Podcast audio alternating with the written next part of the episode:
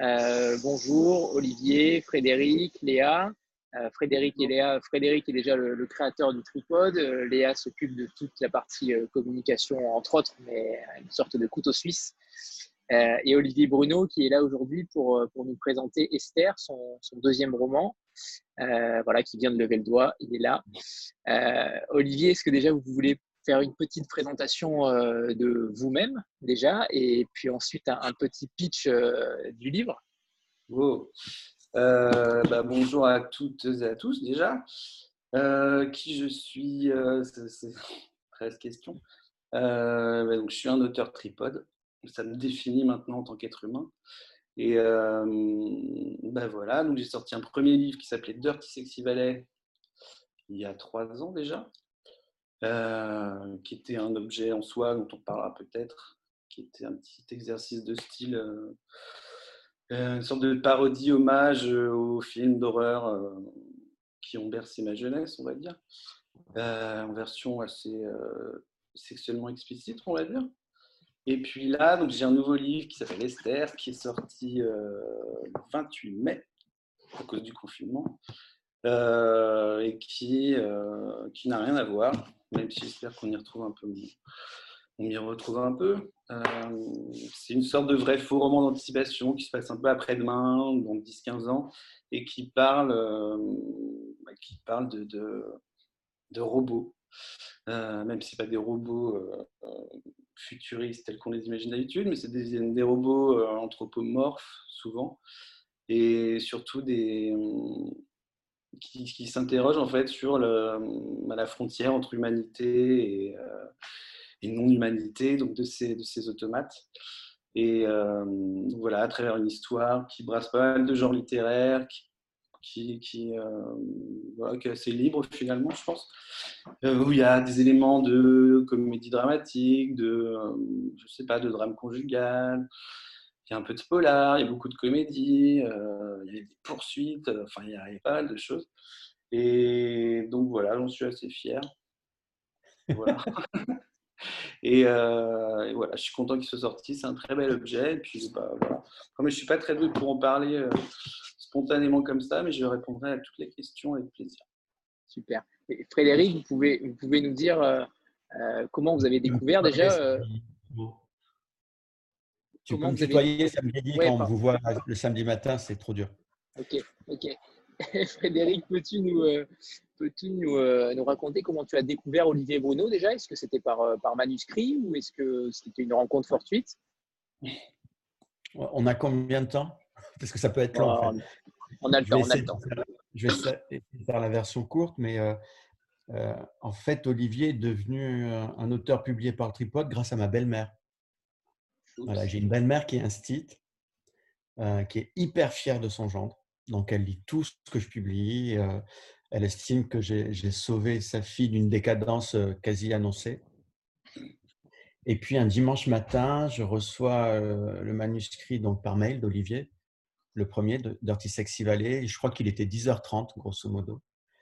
Et c'était un dimanche heureux où j'avais pas grand-chose à, faire. Donc, je commence à lire le manuscrit je commence à, ricaner parce que donc Dirty Sexy Valley, c'est le, le, télescopage entre un groupe d'étudiants qui décident d'organiser. Euh, c'est la fin de l'année scolaire, c'est leur dernière année en plus, donc ils savent que leurs chemins vont diverger, que leur vie va se séparer.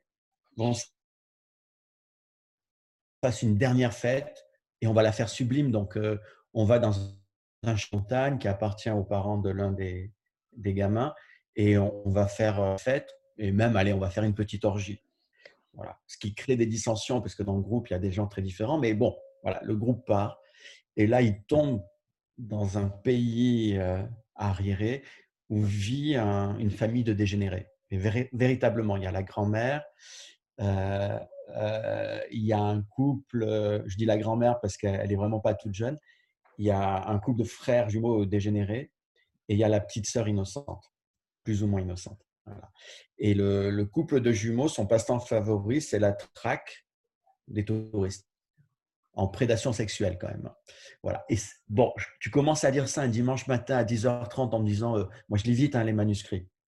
Euh, euh, bon, ça a duré 5 minutes et tu vois qu'au bout de 15 minutes, tu commences à sourire Au bout de 20 minutes, tu dis non, il ne va pas oser. Et au bout de 25 minutes, tu aperçois qu'il ose sans arrêt, mais qu'en plus, il va plus loin. Donc, tu rigoles franchement. Et puis, une minute, tu commences à dire, mais il faut le publier, ça ressemble à rien, c'est génial. Euh, et là, tu as le moment d'arrêt, de stupeur, tu te dis, oh, mais ça veut dire que Janine va le lire. J'ai éclaté de rire à l'idée que ma belle-mère. Et d'ailleurs, si je me souviens bien, Olivier, on avait mis sur la quatrième de couverture quelque chose du genre euh, réfléchissez bien avant d'offrir ce livre à votre belle-mère ou. Exactement ça. ça. Donc c'était un clin d'œil. Voilà. Donc, ça a commencé comme une farce presque l'arrivée d'Olivier dans, dans, ma vie. C'était un vrai moment de plaisir. Euh, après, je suis pas sûr, j'ai rien préparé parce que bon, voilà, j'avais. Euh, et en, commençant la discussion en disant mais qu'est-ce que je vais pouvoir dire sur Olivier Bruno, j'ai repensé à un livre que j'aime beaucoup qui est euh, Le surmal d'Alfred Jarry. Je ne sais pas si vous connaissez ce texte. Olivier, tu le connais toi?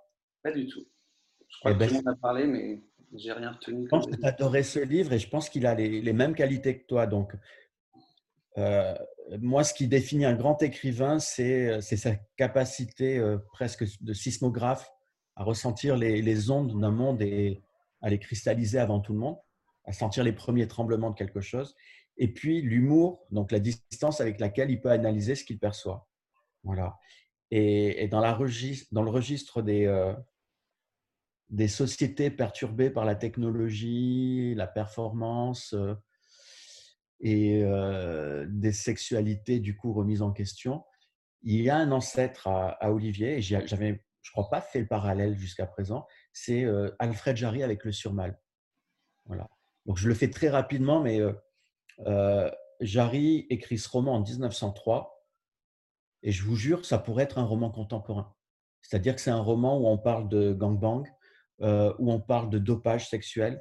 donc la trame de l'histoire, c'est une société qui dit, mais combien de fois, enfin un groupe de copains quasiment qui, qui badinent lors d'une soirée, qui se dit, mais Combien de fois l'homme peut-il faire l'amour à une femme? Voilà. Et donc, il commence à faire des enchères en disant 15, 20 fois. Euh, tout le monde rigole. Et puis, il y en a un qui va dire euh, L'amour est un acte sans importance puisqu'on peut le faire indéfiniment. Euh, et en fait, ce que moi, je n'avais pas compris à l'époque, parce que quand je lis ça, je découvre le texte, je me dis c'est pas possible que cette question de la performance soit aussi présente dès le début du siècle. Et en fait, si on arrivait pile au moment de la société où, quand on regarde dans l'histoire des corps ce qui se passe, c'est un moment où euh, le corps performance met en place. Donc, dans le monde du travail, c'est le moment où on met en place la médecine du travail. Dans le monde des loisirs, c'est le moment où euh, la performance sportive devient une donnée majeure. Euh, par exemple, c'est le moment des Jeux Olympiques, le moment du premier Tour de France. et, et, dans la sphère des loisirs, c'est pareil. C'est le moment où, par exemple, à Paris, on met en place des piscines municipales pour que les gens s'entretiennent, soient en forme. Et le génie de Jarry, c'est de se dire, mais OK pour le travail, OK pour les loisirs, qu'est-ce qui va se passer quand ça va rentrer dans la sphère de l'intime, ce corps performant? Et il raconte cette histoire d'amour entre euh, le gars qui dit, bah, en fait, l'amour euh, est sans importance puisqu'on peut le faire indéfiniment, et une femme qui va relever le défi. Euh, eh ben, Olivier, dans sa manière de travailler, qui peut être très ironique, hein, même quand il présente, c'est une catastrophe. C'est la première fois qu'on fait des rencontres publiques avec lui. Mais euh, je veux dire, il ne faut pas qu'il soit le libraire de ses propres livres. Hein. ça, serait, euh, ça serait une tragédie. Comme chose d'hyper intelligent et en même temps de sensible. C'est-à-dire qu'il ne conceptualise pas. Euh, il n'essaye pas de, de, nous faire une théorie. Il, perçoit juste des choses dans notre monde sur effectivement ces, sphères qui sont l'obsession de la performance, la sexualité, l'intelligence. la performance, elle n'est pas que dans le corps, elle est dans le cerveau. Euh, et il nous embarque dans une histoire qui, au départ, pourrait commencer comme un thriller, bascule dans une espèce de vaudeville parce qu'on rentre dans l'intimité d'une vie de famille où euh, le gamin a 15 ans, donc c'est déjà un couple en phase d'épuisement, un peu, tourne en rond. On parle d'Esther, hein, là, par contre. On, est passé à Esther. et, d'un coup, il fait surgir un robot euh, et tout va vriller, tout va, va se torsader et devenir plus solide. Voilà un peu ce que je ressens quand je pense à Olivier et du coup il se tire. Non, qu'est-ce qu'il fait? Je caresse mon chat? Ah d'accord, je croyais que tu allais mettre de la musique. Voilà, donc c'est vraiment un auteur étonnant pour moi, Olivier, parce que c'est clairement un des écrivains les plus, les plus généreux en termes de public. On peut. Enfin, Dirty Sexy Valley, encore une fois, c'est pas pour les belles-mères. Euh, mais Esther, vous pourriez le faire lire à quelqu'un qui est plutôt accro au polar, accro à la SF. Il y a un côté Blade Runner aussi dans euh, cette course-poursuite entre un robot intelligent et, des gens qui veulent pas du tout que les robots deviennent euh, humains, en fait. c'est une vraie réflexion philosophique, ou en tout cas une vraie réflexion tout court, parce que entre ce couple qui se déshumanise presque à force de monotonie et ce robot qui, qui éprouve des sentiments et qui, bah, qui devient humain, il y a une espèce de chassé-croisé qui est un peu troublant. Euh, et puis honnêtement, il y a quand même toujours les mêmes qualités chez Olivier d'humour et, de sensualité. Il y a des scènes.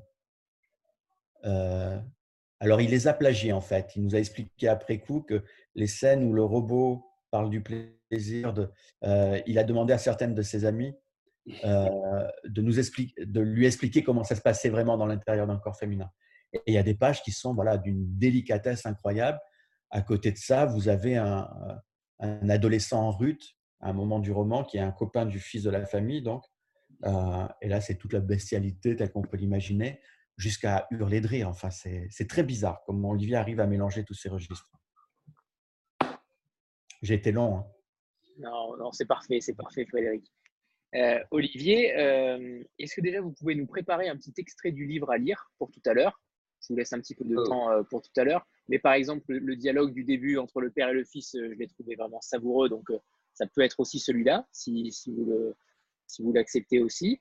et, et, surtout, j'avais une question par rapport à, l'engagement de cette œuvre. Est-ce que c'est quelque chose de militant pour vous? L'engagement de cette œuvre, c'est-à-dire bah, je trouve que c'est une œuvre quand même qui est très engagée sur, euh, sur le transhumanisme notamment. Donc, est-ce que c'est quelque chose que, que, vous avez en vous depuis quelques, quelques temps ou c'est quelque chose dont vous vous amusez? Non, je ne sais plus exactement. Si le, le enfin, en fait, la, la, genèse, on va dire, du roman, c'est un peu une, une photo, en fait.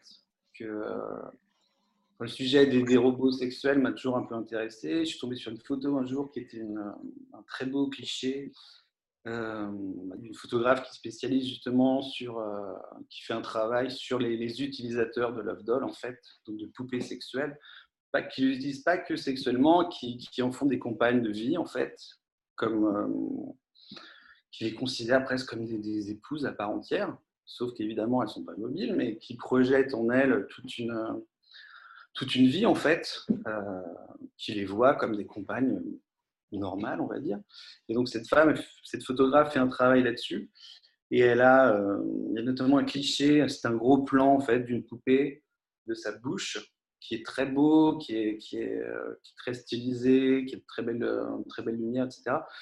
Et qui de loin peut, peut bah, ressemble totalement à une bouche féminine humaine, on va dire, sauf que si on regarde bien, euh, il y a une pellicule par exemple, de silicone qui se décolle, il y a, des, stries euh, sur la lèvre.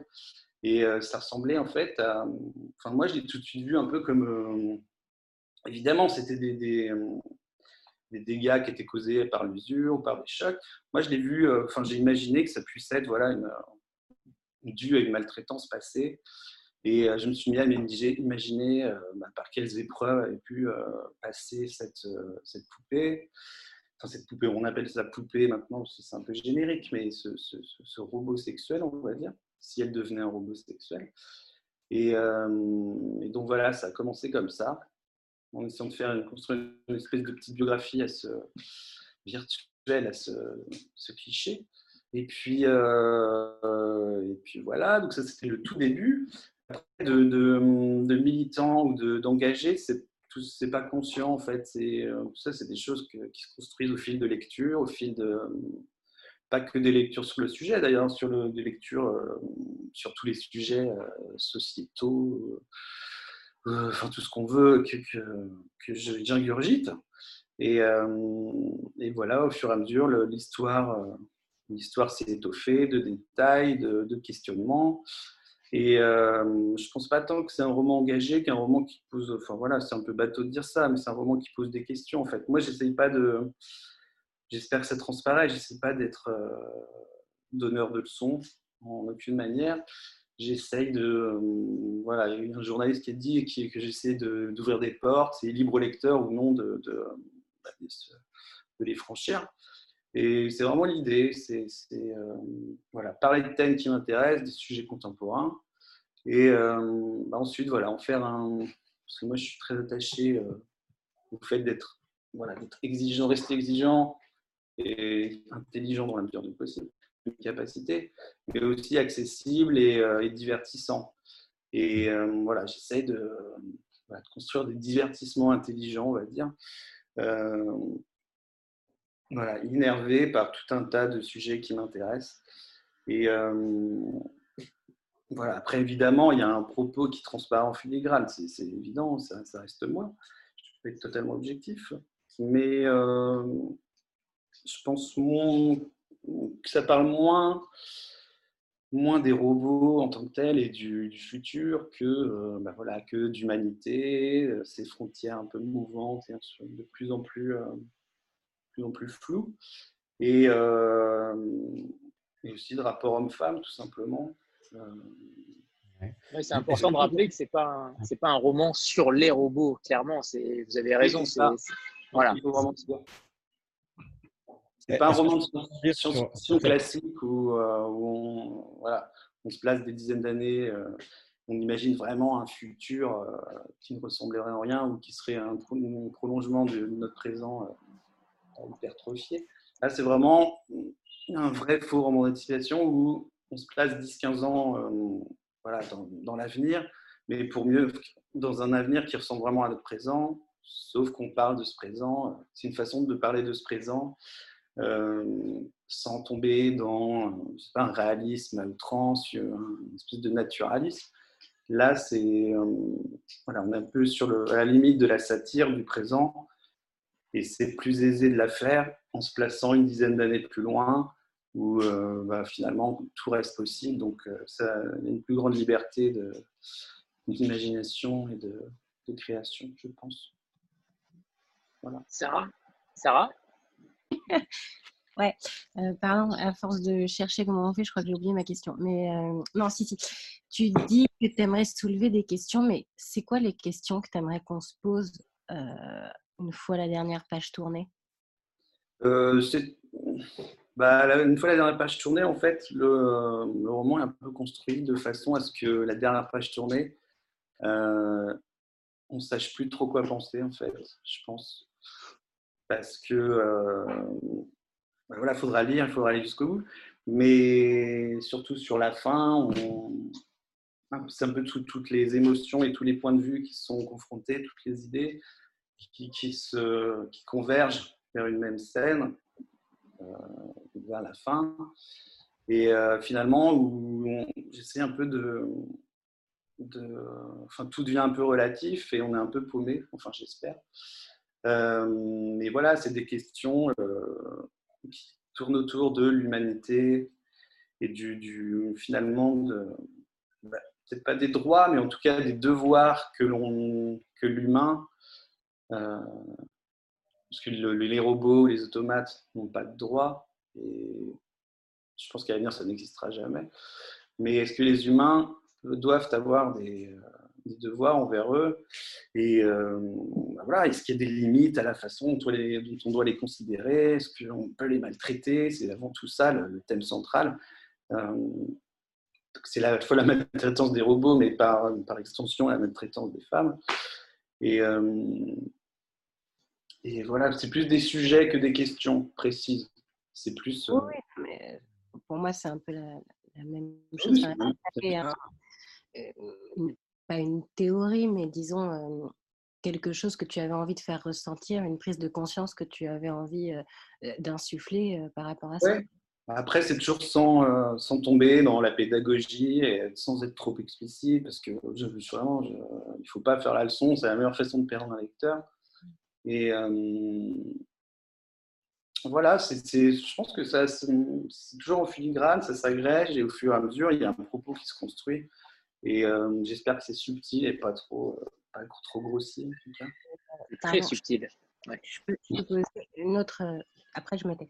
Mais c'est quoi ton, ton rapport au robot Alors, je ne te demande pas si tu as une, une, ce c'est pas la question, mais par rapport à. Enfin, peux nous en parler, mais c'est, est-ce que tu as un rapport aux réseaux sociaux Enfin, est-ce que, par exemple, tout ce qui est les OK Google et compagnie, enfin, quel est déjà ton rapport quotidien avec robotisation ouais, Moi, je suis vraiment pas très connecté, pour employer un terme euh, euh, Non, non, j'ai pas de smartphone en fait.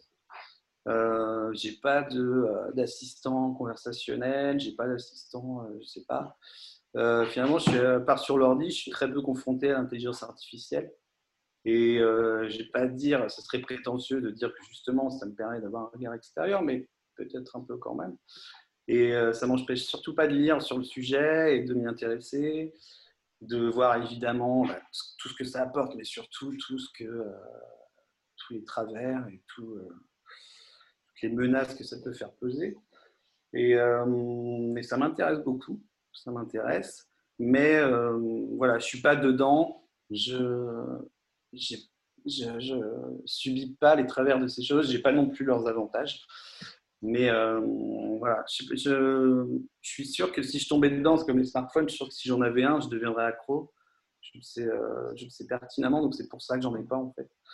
Et autant par euh, éthique que par pour éviter de, que ça me bouffe tout mon temps en fait.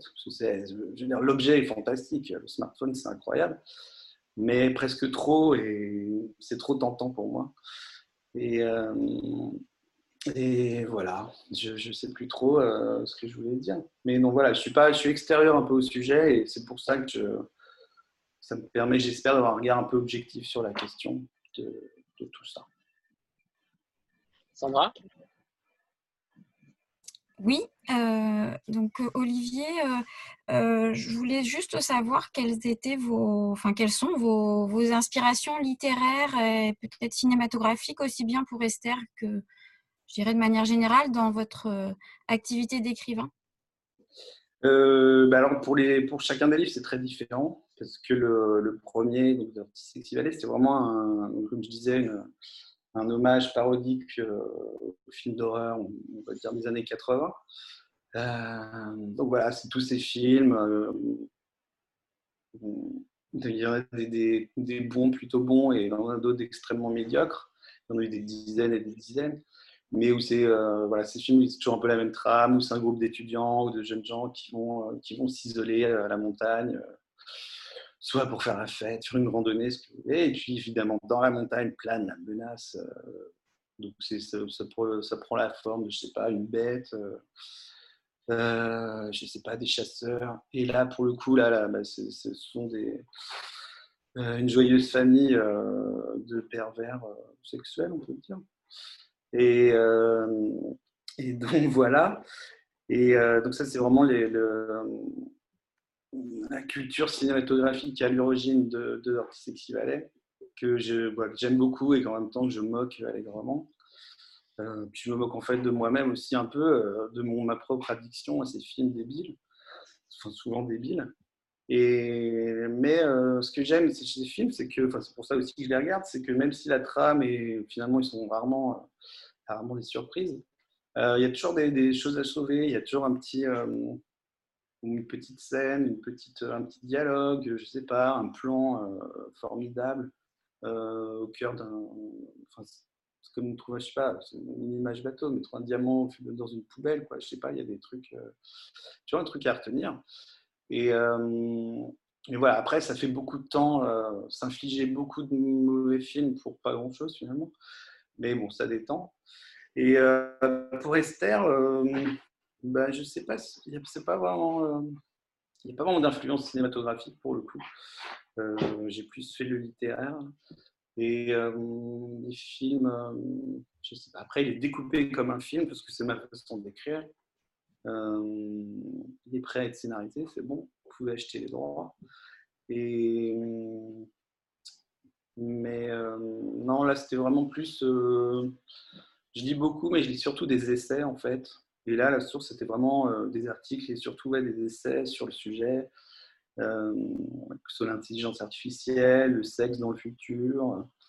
ce genre de choses. C'était beaucoup plus nourri par voilà, une espèce de, culture de ces sujets-là qui s'étoffe au fur et à mesure et qui, que, je, que je régurgite. C'est très moche comme mot, mais que, forcément, il faut que ça que je trouve un exutoire littéraire pour ça. Et c'est ce qui s'est passé avec Esther, en fait. Une fois que l'histoire est trouvée, le plan est fait, ça s'écrit tout seul. Naomi Oui. Euh, je ne sais pas si vous m'entendez. Parfaitement. Donc, j'avais une question plutôt sur la structure de l'œuvre. C'est-à-dire que jusqu'à l'entracte, donc à peu près aux deux tiers euh, du roman, on a une sorte de double intrigue donc, on a une première intrigue avec euh, Anton et euh, Maxine, donc qui est centrée sur euh, le couple, avec les relations qu'ils entretiennent avec les autres. Puis, on en a une deuxième qui est l'enquête finalement policière d'Alice. Donc, ma question est de savoir, est-ce que dans votre projet initial, il y avait déjà cette, cette envie de mêler deux intrigues émanant de deux genres littéraires différents? Ou est-ce qu'il y avait au départ que les robots, puis vous avez ajouté une seconde intrigue au moment d'écrire, pendant l'écriture? Oui, c'est une bonne question. Bah, en fait, ça s'est fait très, euh, très naturellement. Euh, moi, je ne me mets pas à écrire, en fait, euh, le mythe de l'écrivain qui se met devant sa page blanche et qui se dit, qui se dit voilà, j'ai commencé un roman et puis ça va venir tout seul. Je n'y crois pas un instant. Enfin, il y a peut-être quelques cinq génies sur Terre qui font comme ça et qui arrivent à faire des livres, des livres intéressants comme ça. Mais moi, j'y crois pas. Et donc, du coup, moi, je, je commence jamais à écrire si j'ai pas, genre, je sais pas, 30 ou 40 pages de notes même bien dense. Et euh, de ces notes naît un plan. Et euh, ben après, de ce plan, euh, de ce plan même, si, enfin, même, même avec juste un plan, ça ne suffit pas encore pour commencer à écrire. Il faut vraiment des notes, quelque chose de déjà très étoffé. Et du coup, pour, pour la structure ben voilà, qui est telle qu'on l'a dit dans le roman, euh, la base, c'était vraiment la relation du couple et la façon dont, euh, dont ce, cette love bot va faire éruption dans leur vie et comment ça va la transformer. Mais ce n'était pas suffisant. Et euh, voilà, très vite, j'ai eu cette idée. Non, d'ailleurs, je crois que c'était vraiment la base, c'est la toute première scène, donc le prologue, où, qui, lance l'histoire en fait. C'est cette love bot abandonnée, donc, et, euh, et après, donc voilà, il y a l'enquête et le.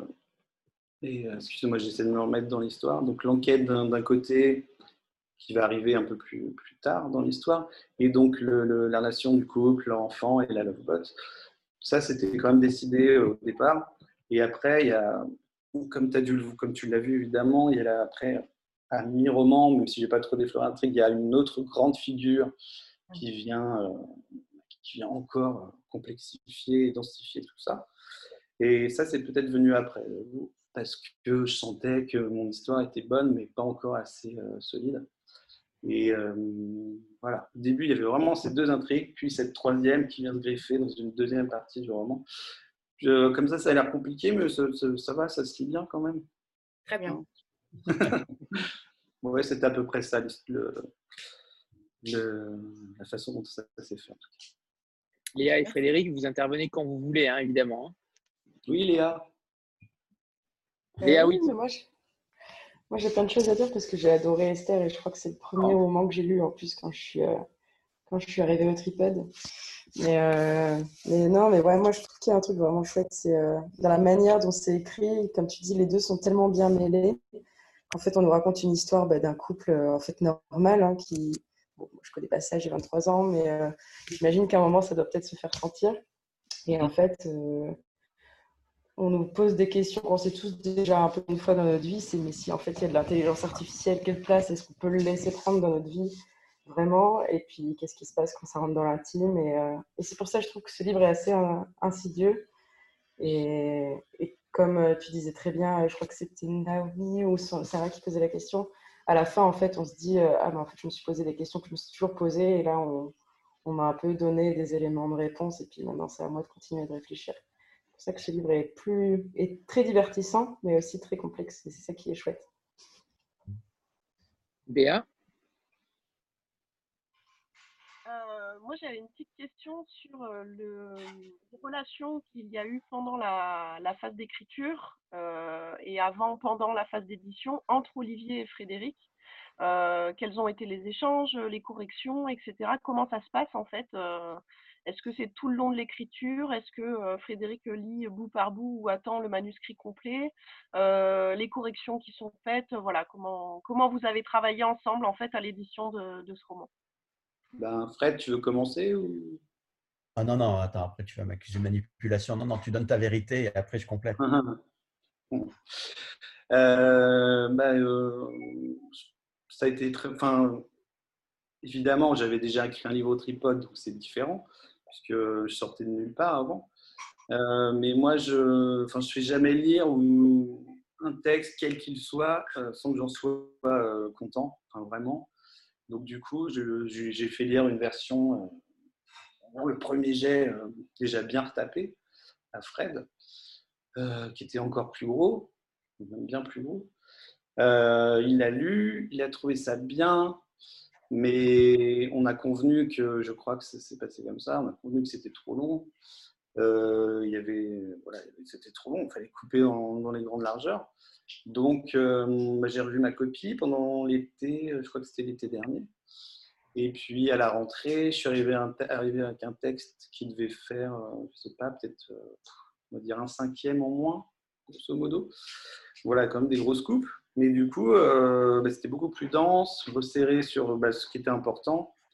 Et voilà donc cette version-là était bien. Et puis, euh, après, il y a des relectures, il y a des corrections, il y a des détails à, changer. Mais après, c'est un processus, j'imagine, assez naturel, euh, enfin, qui n'a rien d'exceptionnel, je pense, par rapport à d'autres maisons et d'autres parcours d'écrivains, en tout cas dans les rapports éditeurs-écrivains.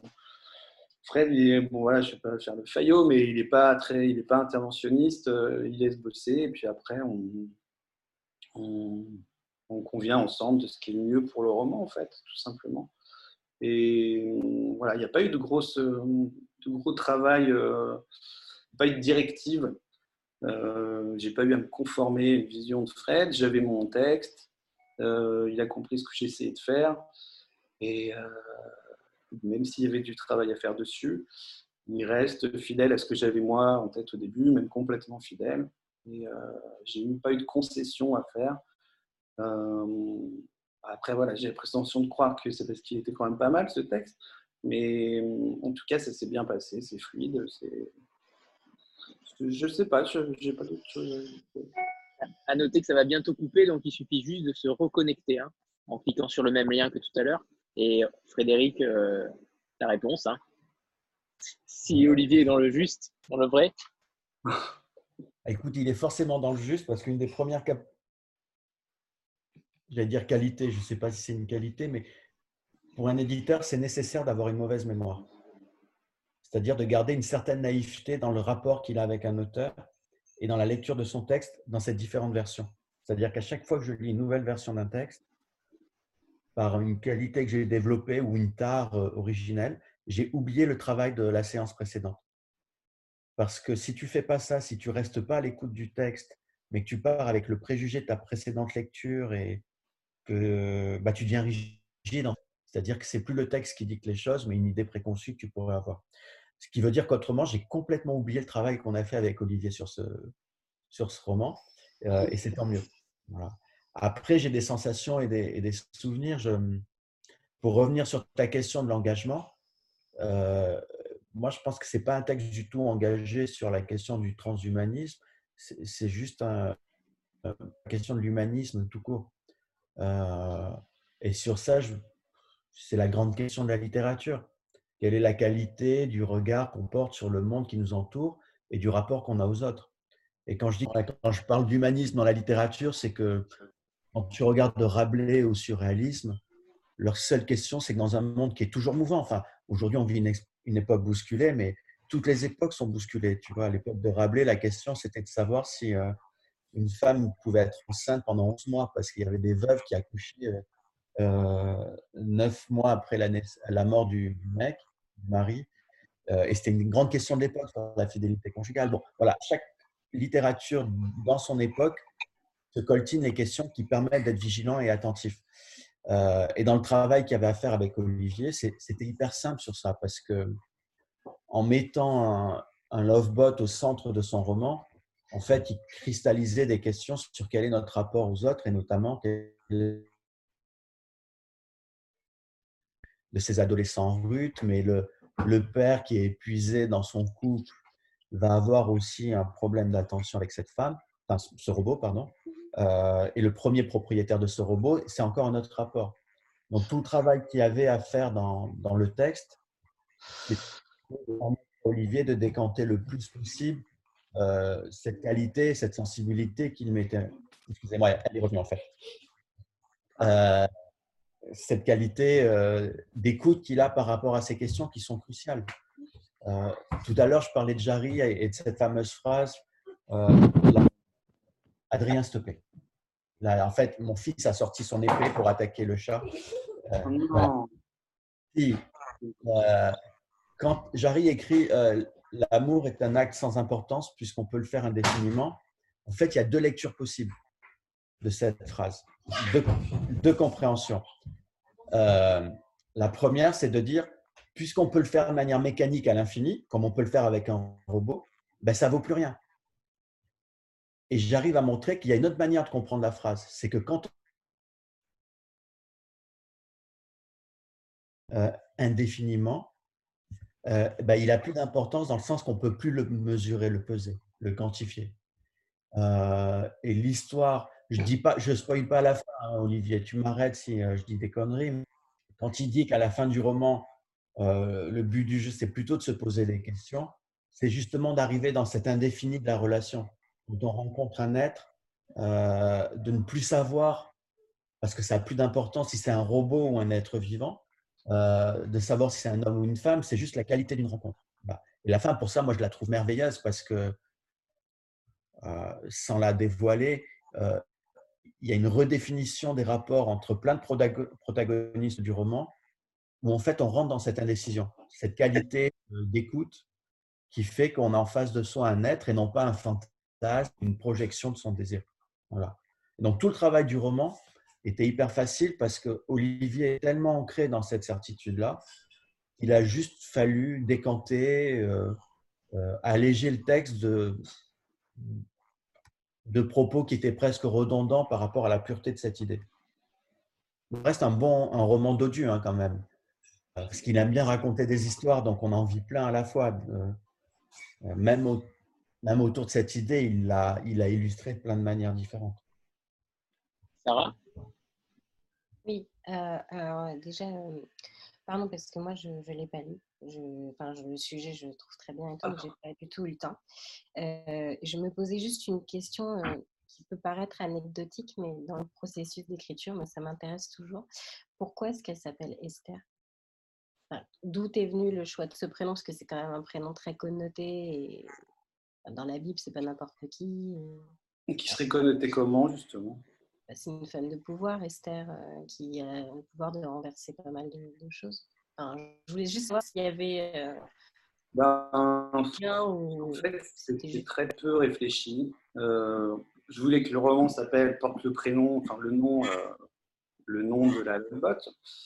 Mais au début, j'avais, je sais pas pourquoi penser à des prénoms un peu on va dire, japonisant pour caricaturer, puisque les lovebots sont, sont très. Euh, c'est le, pays du, le Japon le pays du monde où il y a le plus de, de, poupées sexuelles, de love dolls. Euh, c'est là où cette culture est le plus implantée. C'est là où, il y a des gens euh, qui, bah, ont des rapports assez insensés avec, avec des, des, inertes. Quoi. Et donc voilà, l'influence à la base, c'était le, Japon. Et puis, bon, finalement, j'ai essayé de faire quelque chose de plus universel. Et je savais pas. Enfin, moi, c'est stupide, mais voilà, j'ai une pote qui s'appelle Esther et je trouve que ce, prénom est très, très beau. Euh, j'ai pas cherché à donner plus de sens à ça. En fait, je trouvais que c'était assez c'était beau et mystérieux, euh, que ça pouvait très bien lui aller et euh, que ça fait un beau type de roman parce que c'est parce que voilà, beau et c'est intrigant et euh, il n'y a pas de, de a pas une réflexion profonde euh, n'y a pas un sens caché à chercher derrière le, titre, malheureusement. Pas, voilà. je, le trouve beau.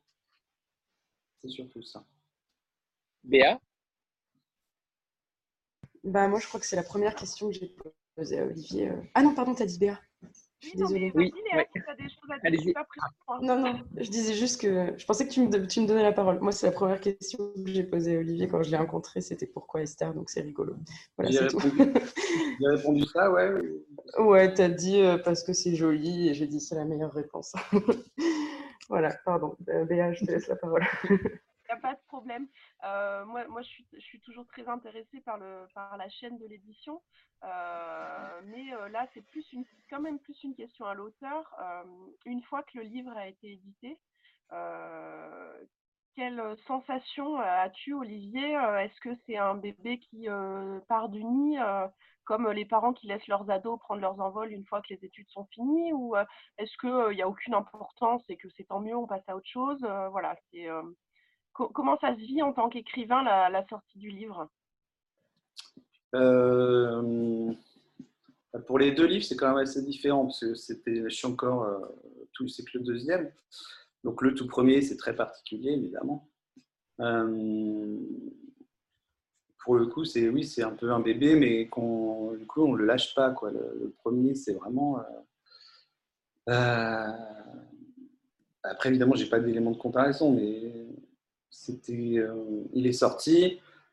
déjà, il y a eu un gros, évidemment, il y a toute la période de, de pré, pré-publication qui est hyper, euh, hyper stimulante, euh, enfin, c'est assez génial, quoi, de bosser sur le livre, voir qui va être, bosser sur la couve, bosser sur le texte, voir, je sais pas, quel, à quoi il va ressembler, tout simplement. Et puis après, on voit les premiers services presse qui arrivent, là, ça y est, c'est un objet c'est un bouquin, quoi, donc c'est pas rien. Euh, un bouquin, ça laisse une trace. C'est quand même, s'il y a des millions de gens qui écrivent des bouquins, bah, ça, reste un peu, en France en tout cas, c'est un peu sacralisé le livre et il y a tout de suite un petit, un petit prestige, un petit cachet. Euh, euh, et, voilà, il sort et voilà, puis on profite de chaque moment parce que de chaque retour, de chaque de, de tous les témoignages qui peuvent arriver, de voir, on, suit sa vie en fait, euh, surtout que c'est un, il est sorti en juin et euh, voilà, c'était un bouquin d'été, donc il avait continué à, vivre pendant l'été, donc bah, voilà, tout l'été j'étais un peu dessus parce que bah, voilà, c'est euh, c'est pas du narcissisme mal placé, hein, je veux dire, c'est humain. Euh, donc voilà. Et puis, bah, puis c'était un livre qui était un peu c'était un peu euh, improbable qu'un éditeur le sorte, tellement il était particulier, on va dire. Et euh, donc voilà, c'était tout, tout euh, que, du, bonheur, comme on dit. Et là, c'est quand même très différent parce que voilà, j'ai écrit plus longtemps, j'ai beaucoup plus bossé. il était attendu par personne, mais moi, je mets tout de suite la pression. Et je voulais faire vraiment un truc, voilà, un livre dont je sois fier je ne vais pas faire le livre, le fameux livre de la maturité, mais euh, je voulais pas du tout renier euh, Dirty Sexy. Euh, je voulais simplement euh, faire autre chose, prouver que je pouvais faire autre chose. Et donc oui, j'ai mis plus de, bah, plus de mois, plus d'efforts dans celui-là. Et voilà, la période de, de, préparation était tout aussi stimulante et excitante. Euh, et voilà, là, je sens que je suis beaucoup plus en demande euh, de, retour ou d'amour euh, que pour le premier, parce que, bah, parce que je suis censé désormais être, avoir le statut plus ou moins d'écrivain, et du coup, j'ai besoin de choses, enfin là je suis un peu ma psychanalyse en direct, mais j'ai besoin de choses qui me rassurent euh, au quotidien sur le fait que je ne suis pas un imposteur, sur le fait que, que je mérite d'être publié, que je mérite euh, des compliments. Et, et donc voilà, là c'est un peu différent. Du coup, bah, quand, quand, là avec le confinement, la sortie était retardée, donc même si les librairies ont cartonne apparemment, ça sera jamais comme ça aurait dû l'être, tout est un peu chamboulé. Et donc, euh, on reste encore un peu dans le flou. Et, il n'y a pas encore beaucoup, beaucoup de presse. Et je sais que ça m'angoisse un peu, parce que je suis quelqu'un d'angoissé. Mais après, j'ai énormément de retours de, libraires qui sont hyper, euh, hyper chaleureux, hyper, euh, hyper contents en fait. Et ça, c'est très, très stimulant. Mais voilà, comme il y a plus d'attentes de ma part, puisque finalement, personne à la maison d'édition met la pression, personne autour de moi met la pression, mais moi, je suis beaucoup plus en attente de, de reconnaissance de celui-là que je ne l'ai été pour le premier. Et voilà, j'ai des succès d'estime, c'est déjà très bien. Après, j'espère que ça va encore un peu, un peu grandir. Mais, Alors, on va tous aller l'acheter euh, après, euh, après le rendez-vous visio, là, de toute manière. Comment? J'ai pas entendu. On va tous aller l'acheter là après la visio, hein, de toute manière. Bah, n'hésitez pas à m'envoyer vos retours. Hein positif ou négatif. mais alors, mais alors sans, sans, smartphone, sans, sans mail, ça va être. Ah, si, j'ai des mails quand même. Ah bon, ça va. Ah, ok. Euh, comment, Frédéric? Ouais. Juste euh, pour donner un peu de, de champ justement sur euh, l'aspect éditorial d'un deuxième livre, en général, on, dit que c'est souvent l'étape la plus difficile dans, l'histoire d'un écrivain. D'abord pour lui, parce que c'est un peu le saut en parachute. Le premier roman, on le fait dans une forme d'innocence, euh, d'impréparation, de euh, presque de surprise, qui fait qu'on y va et on ne sait pas ce qui se passe. Le deuxième roman, on connaît déjà le processus. Il y a une attente qui s'est créée, donc il y, a, déjà une charge émotionnelle qui est très différente et qui, souvent est difficile à assumer.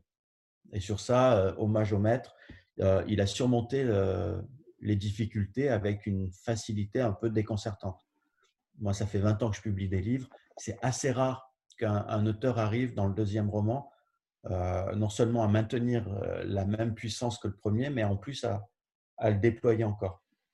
Et après, au niveau des réceptions, c'est pareil. Euh, en général, un premier roman bénéficie d'un effet de nouveauté qui fait que les gens vont être curieux. Deuxième roman, c'est toujours un creux de la vague parce que vous n'êtes pas encore un écrivain établi qui fait qu'on attend votre livre. Euh, avec votre cercle d'adorateurs. Et en plus, euh, vous n'avez plus cet effet de nouveauté. Et alors, Olivier, il y a un problème encore, une problématique supplémentaire, c'est que comme le, premier roman était un roman de genre quand même, c'est un ovni, mais il était dans un, mode très parodique. il était quand même un peu plus catalogable qu'Esther, qui, encore une fois, pourrait rentrer dans plein de rayons. Voilà. Mais ça, c'est la vie, c'est pas très grave. Franchement, le, euh, en tout cas pour un éditeur, après, euh, c'est évident que pour Olivier, c'est des années de travail, donc il, le vit avec une implication plus, euh, plus fleur de peau, je dirais, par rapport aux, événements au jour le jour. un éditeur, pour sa santé mentale, il est obligé d'avoir une distance plus grande et de se projeter sur, sur non seulement un temps plus long, euh, mais un ensemble de livres plus grand que, que simplement de romans. Euh, et là, les voyants, ils sont, ils sont super ouverts parce qu'effectivement, les, les retours qu'on a en librairie qui aujourd'hui sont les, les, plus importants. Euh, le destin d'un livre aujourd'hui se joue beaucoup plus comme que dans des médias qui sont dans des logiques beaucoup plus, plus étroites, je dirais. donc tout va bien. Voilà. Naomi? Euh, alors, j'ai une question sur les personnages. Parce qu'en lisant, je me suis aperçue, alors je ne sais pas si c'était moi ou si ça vient de mon imagination, je ne sais pas du tout, j'avais l'impression que les personnages fonctionnaient par paire. Qu'il y avait euh, d'abord le couple Anton et Maxime, euh, qui s'opposait au couple Georges et, Sylvie, et qui lui-même formait un triptyque avec le couple de vieux, de vieux que nous avons, Marie-Jeanne et Robert. Puis, au milieu du roman, il y, a, un effet euh, d'écho, de diptyque entre deux robots. On a Esther et on a Rose, qui ont des points communs et qui ont aussi des, des différences. Donc, euh, je souhaiterais savoir comment vous avez, euh, comment vous, comment vous avez construit en fait vos personnages. Est-ce que c'était voulu qu'il y ait ces effets de, symétrie, d'écho, ou est-ce que ça s'est fait d'une façon inconsciente, ou je ne sais pas comment le formuler? Euh, bah non, il n'y a, pas de, a pas de calcul. Euh, je vois très bien ce dont tu parles. Après, moi, je, c'est vrai que dans tout ce que j'ai écrit plus ou moins jusqu'à présent, c'est souvent. Enfin, moi, j'aime beaucoup les dialogues en tête à tête, en fait. j'ai un peu plus de mal dès que c'est, on dépasse les deux ou trois personnes. faire des scènes vraiment. enfin, plus il y a de gens dans une scène, plus c'est plus complexe à écrire. Je ne vais pas dire que je choisis la facilité, mais en tout cas, ça vient plus naturellement. Et, euh, et euh, oui, c'est d'abord par mon. Quand je prends des notes, par exemple, euh, quand je me documente sur, en vue d'écrire quelque chose, c'est très souvent les questionnements que les lectures me font me poser. je les traduis très souvent par des dialogues, en fait, des questions, réponses basiques, des questions, des relances. Et la réflexion, en fait, sur les sujets se construit un peu comme ça. C'est-à-dire que par un dialogue, j'espère, divertissant, ou en tout cas euh, euh, facile à suivre, on va dire, euh, avec du rythme, etc., ben les, le, sens, la, scène va dégager un sens, et ce sens, c'est ce qu'une ce lecture m'aura apporté. Donc, je lis et je transcris en dialogue, et bah, ces dialogues, souvent, sont entre deux personnes, et du coup, je ne sais pas, de là naissent peut-être les scènes et les, situations surtout. Euh, après, euh, je pense être capable d'écrire autre chose que des, histoires de, de, couple ou de duo. Euh, mais c'est pas c'est pas réfléchi. Mais peut-être que mais c'est ouais c'est marrant comme question. peut-être que ça vient de, dans ma de ma façon de bosser en fait tout simplement. Après, il y a couple et couple. C'est vrai qu'après, on peut toujours rapprocher un personnage d'un autre. Euh, et le, voilà, pour montrer un effet de miroir. Mais euh, non, j'ai pas vraiment de réponse. C'est étrange. C'est un truc que je vais réfléchir. Vraiment. Et j'en profite, vu que j'ai la parole, désolé Anthony, j'ai une question sur les références littéraires parce que j'aime beaucoup l'intertextualité et je me demandais si on pouvait faire des rapprochements entre votre œuvre et celle du Marquis de Sade et éventuellement de l'œuvre future de Villiers de l'Isle-Adam parce que je l'ai lu il y a deux ans et lorsque j'ai lu votre roman, en fait, ça m'a donné, euh, ça m'a éclairé sur euh, cette lecture-là et euh, je l'ai redécouverte. J'ai redécouvert, si vous voulez, la modernité du roman de Villiers de l'Isle-Adam grâce au vôtre. Donc, je ne sais pas s'il y avait des références ou pas du tout. Et, et je rajouterai, et je rajouterai une machine comme moi de Yann McEwan qui est sorti il n'y a pas longtemps également. Je ne sais pas si vous l'avez vu. Euh, j'ai entendu parler. Euh, ouais, il y a des gens qui l'ont comparé parce qu'apparemment les thématiques sont assez similaires. Et je ne l'ai pas du tout lu. et sinon, ben, pas, non, il n'y a pas vraiment d'influence littéraire au sens où, voilà, je me répète, mais mon inspiration, je la puise avant tout dans les essais. Euh, en tout cas pour ce livre-là. Et euh, ben non, de, en fait, j'ai à part ça que j'ai un peu, euh, je, connais les classiques, quoi, on va dire, mais sinon, j'ai pas vraiment de. C'est un de mes complexes un peu, et du coup, j'en joue parfois, mais j'ai pas une, un grand bagage littéraire au sens classique, on va dire. Et voilà, j'ai pas fait ma canne, j'ai pas fait ce genre de choses. donc voilà, c'est un côté un peu une sorte de fierté mal placée à avoir réussi à percer sans avoir ça euh, derrière moi. Et euh, du coup, euh, maintenant, les, les, romans, évidemment, quand on lit, on est toujours tout de suite influencé par un, style, une écriture, même de façon immédiate souvent. Et non, j'ai pas vraiment puisé là-dedans. Après, oui, évidemment, le roman est, est assez chargé sexuellement, assez explicite, même si c'est pas le cœur du roman. Euh, ça, évidemment, bah, SAD, ça décomplexe tout de suite. Euh, enfin, après SAD, on peut faire ce qu'on veut. Je me souviens que pour Dirty Sexy Valley, en blaguant, on s'était demandé si, euh, s'il fallait mettre un, bandeau interdit au moins de 18 ans, quelque chose comme ça. Mais finalement, SAD, il est à la Pléiade et il y a des trucs. Enfin, on ne peut pas aller plus loin. Quoi. Donc, donc c'est pas tant ce dont parle Sade qui me, qui m'a influencé, mais plutôt le fait qu'on pouvait parler de sexualité de façon euh, euh, ben voilà, très libre, dédramatisée. Euh. Après, lui, il y a quelque chose d'assez de, voilà, malsain, un peu sordide parfois. c'est surtout le, voilà, ça décomplexe dans la façon dont, on peut écrire sur le sexe, écrire des scènes de sexe. Et, et, voilà. C'était, mais il n'y a pas d'autre, il n'y a pas vraiment d'influence, en tout cas directe. Merci. littéraire directe. Sandra? Oui, euh, ma question s'adresse à Frédéric. Euh, en, ces, temps de retour à la normale, en tout cas on, l'espère, euh, comment va se dérouler concrètement la promotion du livre d'Olivier, considérant que les librairies sont un petit peu, un, un, petit peu embêtées pour, je crois, organiser des rencontres voilà, en face à face. Comment est-ce que tu as envisagé ça, toi, de ton côté, pour, pour Olivier et puis j'imagine pour d'autres, hein, évidemment? Oui, bah, quand il y a deux mois de parution qui sont bloqués, ça, ça oblige forcément à réorganiser. J'ai le, la, la plongée qui me fait de moins géant. Voilà. ça oblige à, réfléchir. Qu'est-ce qu'on a fait concrètement? On a donné au roman toute la place. C'est-à-dire qu'on a réorganisé le programme de parution sur mai-juin pour que Olivier se retrouve finalement être le seul auteur français contemporain qu'on publie euh, jusqu'à l'entrée de septembre. Voilà. Donc ça, c'était pour sécuriser euh, la parution, notamment auprès des libraires.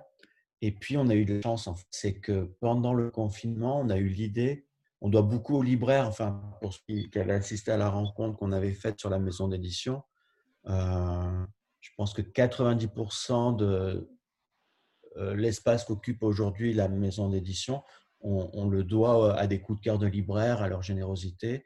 Et, donc, à un moment, on s'est dit, bah, ce qui souffre le plus en ce moment, ce n'est pas les éditeurs, c'est c'est les libraires. Et donc, on a, on a mis en place une campagne de publicité qu'on a appelée La librairie, c'est mieux que l'avion, euh, pour expliquer aux gens que bah, voilà, s'ils ne peuvent pas prendre l'avion en ce moment, ce n'est pas très grave parce qu'il y a un lieu qui est génial, où le prix du billet, c'est grosso modo entre 6 euros et 20 euros, si vous préférez le poche ou le grand format.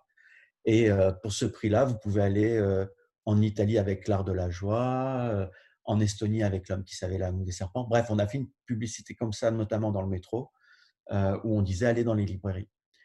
Et, en fait, les libraires nous le rendent au centuple, ce qui n'était pas prévu au départ. Hein. On voulait vraiment surtout les, les célébrer, mais on est dans des repères économiques qui sont hallucinants, c'est-à-dire que non seulement on a rattrapé la baisse de chiffre d'affaires qu'il y avait sur les deux derniers mois, mais il y a presque un emballement, c'est-à-dire qu'on a, par rapport au mois de mai de l'année dernière, on est sur des chiffres de vente qui sont le double presque.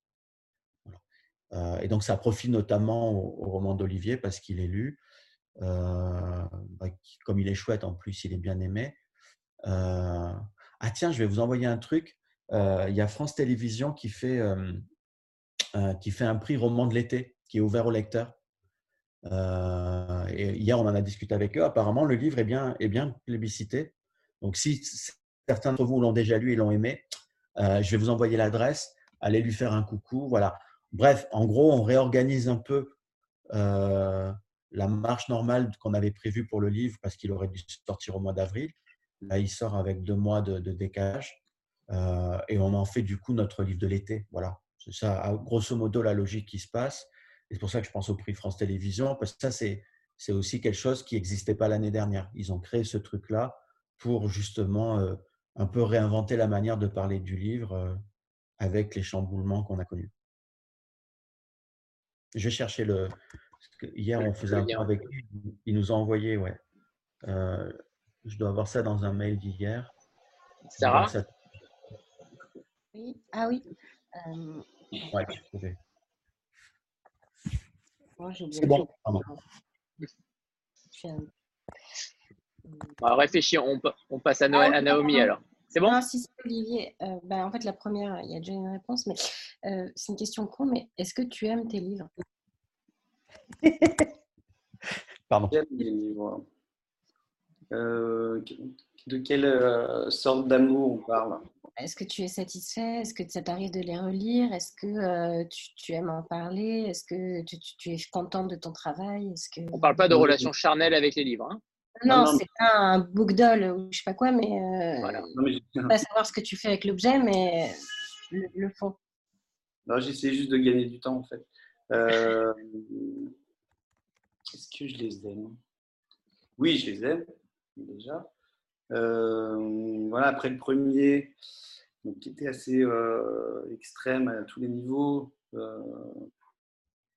bah, j'aurais pu me dire que voilà, c'était un truc un peu de jeunesse et euh, le laisser derrière moi. Et pour euh, voilà, acquérir mes lettres de noblesse en tant qu'écrivain, c'est arrivé. Mais euh, non, non, pas du tout, je l'aime beaucoup. Je, ne le renie pas un instant. C'est toujours moi, je suis toujours voilà, branché sur ces sujets, sur ces genres de délire. Euh, bon, après, il m'arrive de me replonger dans les pages de temps en temps. Il me dit, ah, c'est un petit peu maladroit. Il y a des, petites, euh, des, petits détails qui me chiffonnent un peu. Euh, que des, choses que, voilà, s'il fallait le réécrire aujourd'hui, je modifierais quelques trucs. Mais, mais non, je l'aime. Et puis, surtout, il est tellement. Enfin, il est quand même assez clivant, hein, je ne vous le cache pas. Donc, donc c'est un objectif pour toi de cliver? Non, non, c'est pas du tout un objectif. Voilà, il, existe comme ça, je l'ai voulu comme ça, et il se trouve que bah, euh, c'est, thématique et la façon dont voilà, ne peut pas plaire à tout le monde, mais du coup, quand on l'aime, on l'aime beaucoup.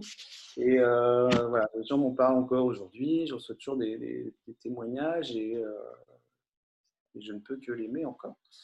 quant à Esther, bah, c'est encore tout frais. Donc, donc je sais Enfin, je l'aime beaucoup euh, au sens où euh, bah, c'est un, très bel objet, je trouve. Et, euh, surtout, j'assume presque chaque, chaque ligne. quand je m'en plonge dedans, je ne me dis pas maladroit, ce mot-là aurait dû être là, bref, des détails comme ça. Ou même sur des passages plus longs, évidemment. Et pour l'instant, non, j'assume tout, donc, donc je l'aime beaucoup. Peut-être que ça changera dans les mois ou les années à venir, mais mais non, non, je, voilà. Puis moi, je ne suis pas très vieux, mais quand même, euh, c'est pas tout jeune pour sortir le premier bouquin. Et euh, du coup, je pense que ça leur donne un truc, euh, un, truc un peu spécial. voilà, je les mets côte à côte dans la Bibli. Ça me fait déjà deux beaux bouquins à mon nom. Et voilà, c'est très, c'est très égocentré, mais, mais j'en suis fier. Je ne sais pas si je les aime, mais j'en suis très fier. Naomi? Euh, Oui, alors c'est une question sur l'hybridité de l'œuvre. Euh, je voulais savoir si lorsque vous avez conçu votre projet, initialement, vous avez en tête de mélanger roman policier, science-fiction et de flirter un peu avec le roman d'anticipation, ou est-ce que c'est venu a posteriori pendant l'écriture? Et ma deuxième question, c'est une question qui est vraiment très précise. Il y a le mot tripode qui revient à deux reprises dans votre œuvre. Est-ce que c'est un clin d'œil à la maison d'édition ou pas? Est-ce que ça s'est fait de façon fortuite ou est-ce que c'était conscient? Bah, C'est les deux en fait. Le mot il correspond à la scène et euh, à la situation. Et puis en même temps, oui, c'est des petits clins d'œil un peu, un peu infantiles, mais c'est des genres de choses qui me font rire un peu. Euh, et puis ça coûte pas cher vraiment. Et oui, oui, c'est un petit clin d'œil. Et puis, euh, pour ce qui est de bah, mélanger les gens, on va dire, euh, non, c'est pas. Il n'y avait rien de conscient, encore une fois. Euh, je ne me suis pas mis de contraintes au sens où il fallait se tenir à un genre, à une façon de raconter. c'est venu comme. Enfin, une nouvelle fois, c'est pendant la maturation du, livre, plus on réfléchit au sujet et plus on voit ce qui euh, quelles, sont les scènes qui viennent, quels sont les thèmes qui viennent, bref. Et, euh, après, les façons de les raconter, finalement, euh, je ne me,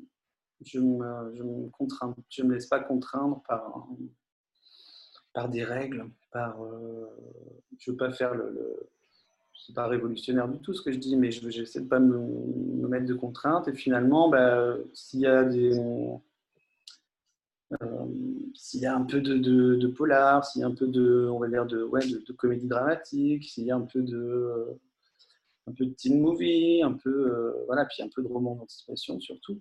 Euh, le, côté mini science-fiction, c'est vraiment pour situer l'histoire et pour, pour pouvoir exprimer tout ce qu'il y avait dans le ventre, en fait, en se plaçant dans le futur pour pas parler du présent, encore une fois. Après, tout ce qui est, tout ce qui est genre, les, les genres que je brasse, c'est ma culture en fait, c'est ma culture un peu pop. Et ça s'impose, ça s'impose de soi en fait. C'est, c'est, je peux pas écrire autre chose en fait. C'est, je vais pas mettre à me dire tiens je vais écrire une comédie, un drame germano-pratin. Je vais pas écrire des trucs comme ça. Euh, moi c'est ce que je sais faire. Je suis très influencé par ce que je regarde, ce que je lis, ce que je vois. Et, il n'y a pas de calcul en fait. Après je suis content quand je vois que tous ces genres mêlés euh, tiennent ensemble. Parce que ça, c'est pas, pas gagné dès le début. Il faut, euh, faut que ça soit équilibré, il faut que, faut que ça, faut que ça s'emboîte, tout simplement.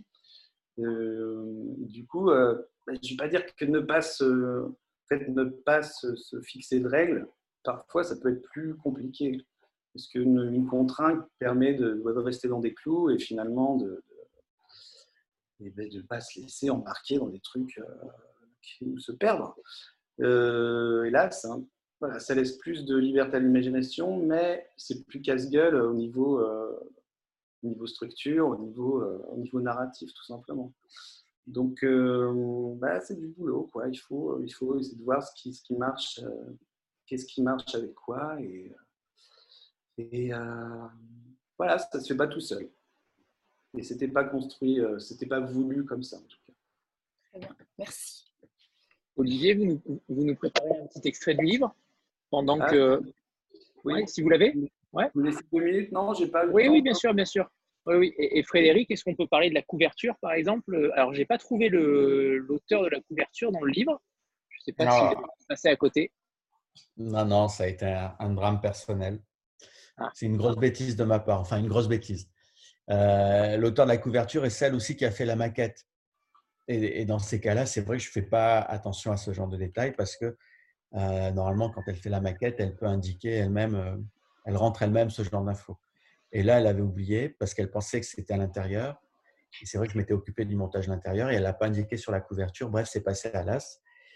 Donc, on, a fait une petite news d'excuses et dans la réimpression, on, on, le, on rattrapera le coup. C'est Juliette Maroni qui a fait la couverture et c'est une des graphistes avec laquelle on travaille souvent. C'est elle qui fait les couvertures de Bérangère Cornut. Euh, c'est elle qui avait fait la couverture. Voilà. Et là, c'était un enjeu compliqué parce que dans le, côté transgenre du livre, euh, il fallait réussir à faire quelque chose qui soit à la fois la synthèse euh, bah, du côté un peu quand même techno du livre, du côté sensuel, du côté mystérieux, euh, et on est arrivé sur ça, cette femme violon un peu qui nous tourne le dos. C'est magnifique. C'est bon, Olivier? J'envoie une autre euh, question. Je sais pas, tu avais un passage en tête ou? Bah, J'avais le, dialogue de début qui, avec le père et le fils. Au tout début, je crois, euh, 15, 16, 17 peut-être, grand maximum. Ouais n'a rien à voir avec l'intrigue, justement, pour pas euh, divulgacher. Alors moi, je dois faire le les deux personnages.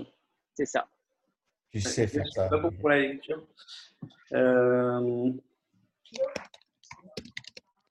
je regarde un peu. Hein. Alors. Euh, oui, donc bah, c'est la, oui, c'est la scène où c'est une des premières scènes donc. Donc où Anton est avec son fils. C'est une scène absolument basique, mais c'est justement pour ça qui m'intéresse où euh, Anton donc, emmène son fils à l'école, alors que son fils a ouais, tu lui la paix. Euh, et donc, ils sont dans une voiture euh, classique, alors que les voitures autour d'eux sont des voitures pour la plupart autonomes, sans conducteur. donc voilà, c'est un matin. Et ça commence comme ça. Le lycée n'était qu'à un kilomètre de la maison, et pour Paul, le trajet parut durer des jours, surtout quand, après un feu rouge interminable, son père réussit à caler comme un débutant à l'oreille d'un carrefour. Un coup de klaxon retendit immédiatement et Anton se hâta de relancer le moteur, s'escrima sur le levier de vitesse et les pédales, sans s'éviter un second coup de semonce, plus puissant encore. Il parvint à redémarrer, enfin, et se retourna dans l'idée de tendre son majeur à l'automobiliste derrière, avant d'opter pour un regard noir moins risqué. Il n'y avait de toute façon personne dans vie. Sacré exemple pour la jeunesse, papa. Antoine laissa le véhicule vide les contourner. Foutu robot, il doit retourner à son agence de location, comme le gentil petit esclave qu'il est. Mais pourquoi tu t'embêtes encore à conduire? Crois-le ou non, je préfère encore avoir mon destin entre mes mains plutôt que le laisser entre celles d'un automate sans âme. Mais personne ne lui demande d'avoir une âme. Tu le programmes pour aller d'un point A à un point B, miracle, c'est pas un point C qui t'emmène. C'est de l'obéissance pure et simple, c'est le contraire d'avoir une âme. Et si le système plante, on fait comment? Imagine, on passe à côté d'une école et tout à coup des mômes sortent de nulle part et traversent devant la voiture. C'est déjà trop tard pour freiner, alors qu'est-ce qu'il fait? Elle dévite sa trajectoire pour aller dans le mur et nous tue tous les deux sur le coup? Ou bien il continue tout droit et fauche trois ou quatre de ses gosses? Qui il choisit de sauver? Ou surtout qui décide, en définitive? Utiliser des enfants innocents pour justifier. T'en sors pas grand, dit papa. Écoute, quand j'aurai l'âge de prendre la voiture, les soirs où je rentrerai ivre-mort de, soirée, pardon, tu seras bien content qu'elle me ramène toute seule à bon port. Tu veux ta gifle à ce moment-là ou bien tout de suite? Bon, alors, tu as une réponse à mon problème? Je suppose que dans ce genre de cas, on n'a plus qu'à s'en mettre à Dieu. Ah, mon petit génie de fils n'avait pas pensé à ça. Imagine tout le temps que tu aurais pour toi, papa, que le volant tournerait tout seul. Tu pourrais faire tellement d'autres choses. C'est vrai. Tu pourrais déjà être plus tranquille pour se parler. T'as raison, c'est peut-être pas une si bonne idée finalement. Bon, ça va à l'école en ce moment? Papa, ça va, j'ai pas à me plaindre. Fin de la conversation. Il y a quoi que ce soit dont tu veuilles me parler? Je te dis à propos de, choses dont un fils a parfois besoin de parler à son père. Attention, on est bientôt arrivé pas. T'as une copine? Non, pas ça. Tu sais, c'est pas grave. Moi-même, j'attendais longtemps avant d'avoir ma première petite amie. Pas maintenant, papa. Je veux dire, je veux pas que tu sois inquiet si j'avais. Je suis pas inquiet, parce que si tu as le moindre, papa, je veux pas parler de ça avec toi. Du calme, j'essaie juste de t'aider. Quelqu'un qui s'énerve comme ça a forcément besoin d'aide. Arrête la voiture, je veux pas descendre devant l'entrée. Mais Anton ne fit que ralentir jusqu'au grilles du lycée, pour lesquels discutaient quelques grappes d'élèves. Paul tira brusquement sur le frein à main et son père faillit perdre prendre le volant en plein visage. Pourquoi t'as fait ça? T'es malade ou quoi? Tu sais que j'étais ça, pourquoi tu continues à le faire? Je sais pas, c'est juste pour rire, j'imagine. Pour rire. Tu vois quelqu'un en train de rire ici? Un groupe d'élèves hilars lui faisait signe de la main. Tes copains ont l'air de. C'est pas mes copains, enragea-t-il en levant la portière? Passe une bonne journée quand même. Merci, toi aussi, fit-il avec un enthousiasme superbement fin. Voilà, c'est le passage. Merci Olivier. Eh, vous avez mis ah ouais, le ton et tout, on, a tout eu. Hein. J'étais dedans là. C'est passé. Je suis sorti de moi. on a vu qu'au fil de la lecture, ça, ça montait crescendo. Ouais. Euh, Béa, tu avais une question? Alors, j'avais une question initiale, mais cette petite lecture euh, impromptue m'en fait penser à une autre. Euh, est-ce qu'il est envisagé et de manière plus générale, quel est votre avis sur les livres audio en fait? Euh, ben, j'ai en fait une très très faible connaissance du, de la chose. Euh, je sais qu'il y a, de, de, ben, il y a de, de, belles adaptations, on en a déjà parlé, mais j'avoue que je ne connais vraiment pas assez euh, ce domaine pour en parler. Après, mais là, c'est stupide, mais rien qu'en lisant mon texte là comme ça, je me rends compte qu'il y a avec évidemment des comédiens ou des choses comme ça, ça peut être intéressant. Il y a du rythme, il y a de la musicalité, oui, oui, c'est évident. Alors, ça bah, va peut-être parler d'un roman en cours ou, euh, ou à venir? On a vu vous, avez, vous avez mis déjà combien de temps à écrire Dorty Sexy Valley C'est difficile à dire le, temps parce que euh, ben voilà, j'ai un métier euh, basique avec des horaires de bureau et du coup, ça laisse pas forcément beaucoup de, temps ou d'énergie pour le faire. Donc voilà, il faut trouver le temps où il est. Euh, Dirty Sexy Valley, ça s'est fait assez vite. Euh, un peu dans une salle comme ça, où je me suis laissé, euh, je me suis laissé emporter un peu. Euh, pour Esther, c'est beaucoup plus long et c'est pas l'ai écrit difficilement, mais voilà, le temps, je l'ai trouvé avec difficulté. Et donc, je sais pas, ça a dû s'étaler sur deux ans peut-être. S'étaler. Hein. C'était vraiment par intermittent, c'est par. Mais il y a eu plus de boulot, ouais. C'était moins spontané en tout cas. Est-ce que vous écrivez encore euh, aujourd'hui sur, un, sur, un, sur quelque chose ou pas, pas encore Pour vous laisser le, le temps ouais, ouais. Bah, J'arrête jamais vraiment, hein, mais c'est un peu prématuré là pour en parler. J'ai pas mal de, sujets en cours, de, de, projets de projets, mais j'essaie de voir voilà, ce que chacun a dans le ventre, si, si l'un ou l'autre mérite que je m'y perde un peu plus, que je le développe, que je l'étoffe. Euh, J'en suis plutôt à cette phase-là, pour l'instant. D'accord. Il n'y a rien de concret, en tout cas. Naomi? Euh, Oui, j'ai une dernière question sur euh, les chats qui sont insérés à l'intérieur du roman, puisqu'on a euh, Tony Truant, il me semble que c'est son pseudo, qui, qui, discute en fait avec d'autres d'autres hommes qui ont également des, des lovebots. Et on a ces, euh, ces, discussions qui sont retranscrites vraiment sous la forme d'un chat. Donc, ma question est de savoir, est-ce que vous vous êtes rendu sur des chats et vous vous êtes inspiré de l'écriture en fait euh, qui se pratique sur les chats ou est-ce que ça s'est fait euh, d'une façon plutôt naturelle et vous n'avez pas eu besoin de vous rendre sur des, ce genre de forum? Non, bah non, je suis pas allé. je sais qu'ils existent. Euh, mais je ne me suis pas inspiré de conversation. Je me suis dit que ça pouvait être comme ça, tout simplement. Après, la forme, la forme du forum de discussion, évidemment, je ne l'ai pas inventé. Mais euh, non, c'est en fait c'est la conversation est déroulée comme un topic de forum classique et avec voilà 5-6 utilisateurs de, Lovebot qui, se, qui échangent et qui, euh, puis on voit évidemment que dans toute la conversation, il y a même une dramaturgie un peu interne. Et, euh, mais non, je l'ai imaginé, je, sans fausse modestie, euh, je suis pas, je ne suis pas, euh, comment dire, plongé dans ce monde-là qui, est, à mon avis, un peu glauque. Euh, J'ai pas envie que ça me déprime. Et du coup, j'en suis resté bah, à mon imagination.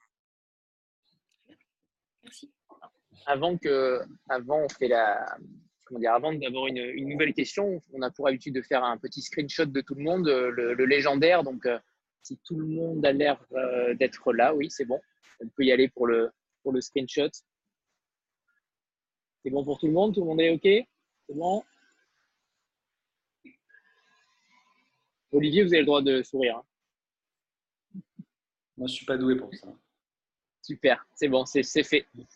Et c'est Naomi qui avait une question? Non, pardon, Béa. Euh, oui, mais j'en ai une autre. Hein. Oui, je ah. sais, je sais. La liste est longue. Alors, Béa, Béa avant et après Naomi. Eh, eh, Naomi, tu pouvais, tu pouvais enchaîner hein, si tu voulais. Ah non, non, non, je t'en prie, vas-y. Moi, j'avais une question pour Frédéric. Euh, tout à l'heure, tu as évoqué donc euh, le fait que Esther serait un peu finalement le roman de l'été. Euh, par contre, est-ce qu'on peut rapidement parler des projets de la rentrée dans la voilà dans la maison d'édition, revenir plus plus sur une question générale de la préparation de la rentrée pour vous?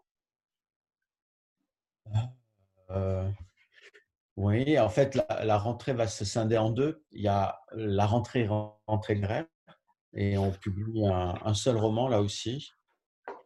On est un peu aux antipodes par rapport au livre d'Olivier.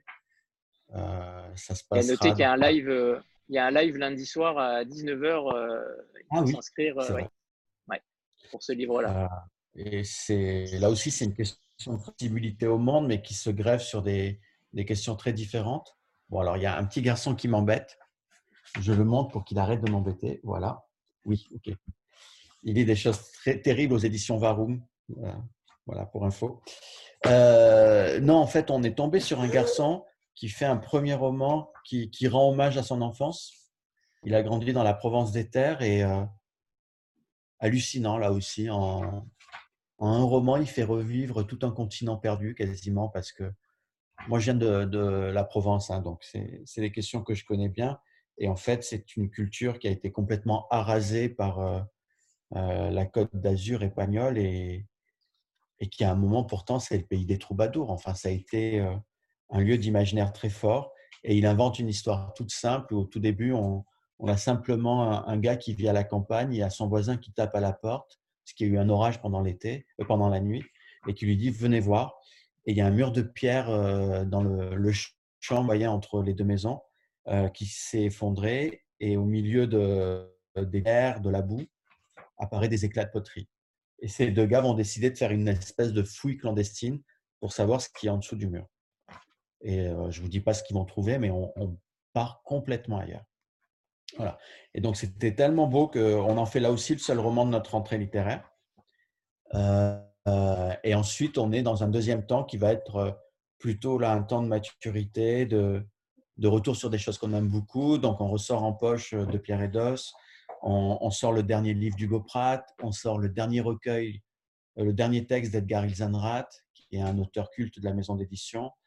Euh, on sort des beaux livres de fin d'année. Euh, la maison d'édition maintenant a, suffisamment de maturité et de, et de richesse de catalogue pour jouer sur des registres très différents. Et donc, on se fait une fin d'année pour, euh, pour le bonheur, pour le plaisir. Il y aurait une dizaine de roman de la rentrée littéraire, le titre du coup là? Ça s'appelle Le Dieu du Mistral. et écoutez, puisqu'on est, voilà, Léa vous montre la couverture.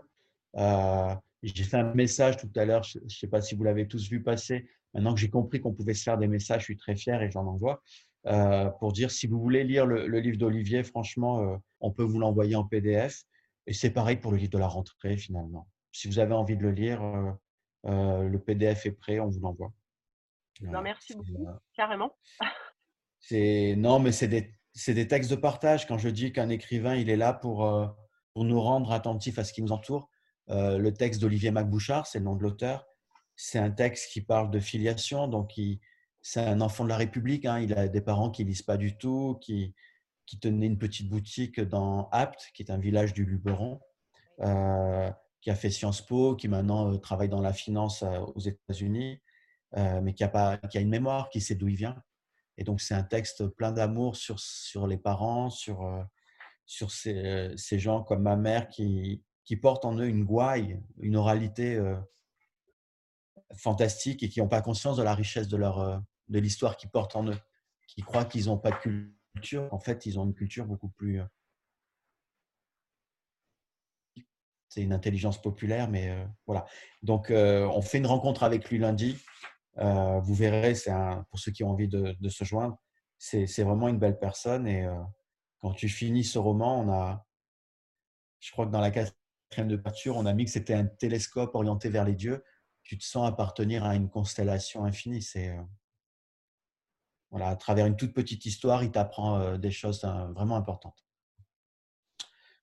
Voilà. Et euh, ouais, puisque je suis lancé sur les, livres à venir, marquez partout où vous pouvez sur votre frigo, sur vos agendas.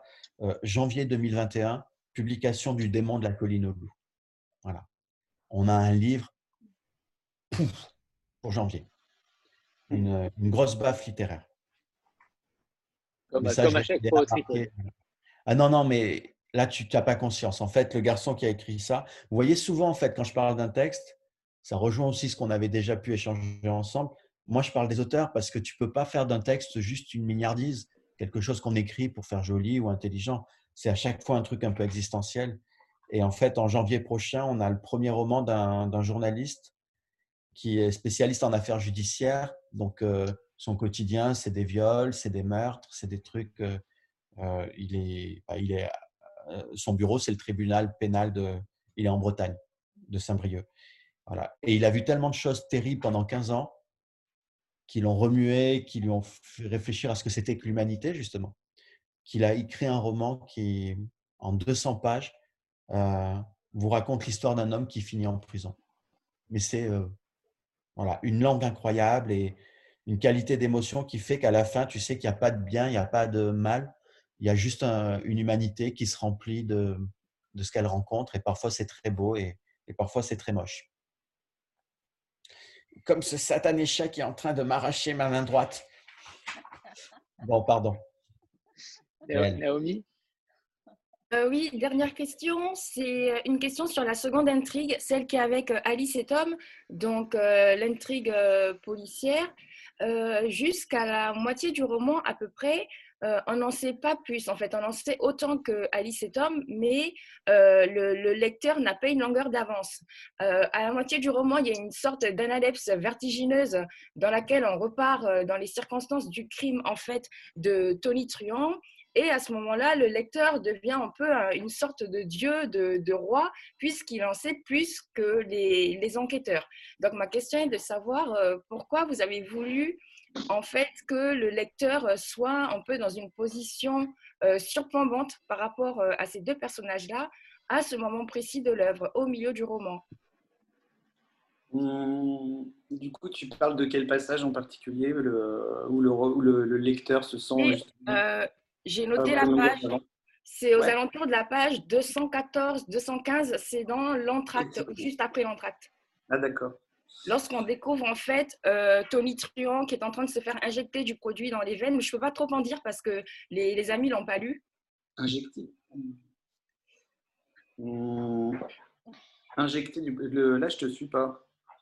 Euh, en, fait, c'est Naomi qui a écrit le livre, hein, il faut le dire. non, pas du tout. Oui, tu as développé tes propres. Euh, non, c'est page 200, je ne sais plus.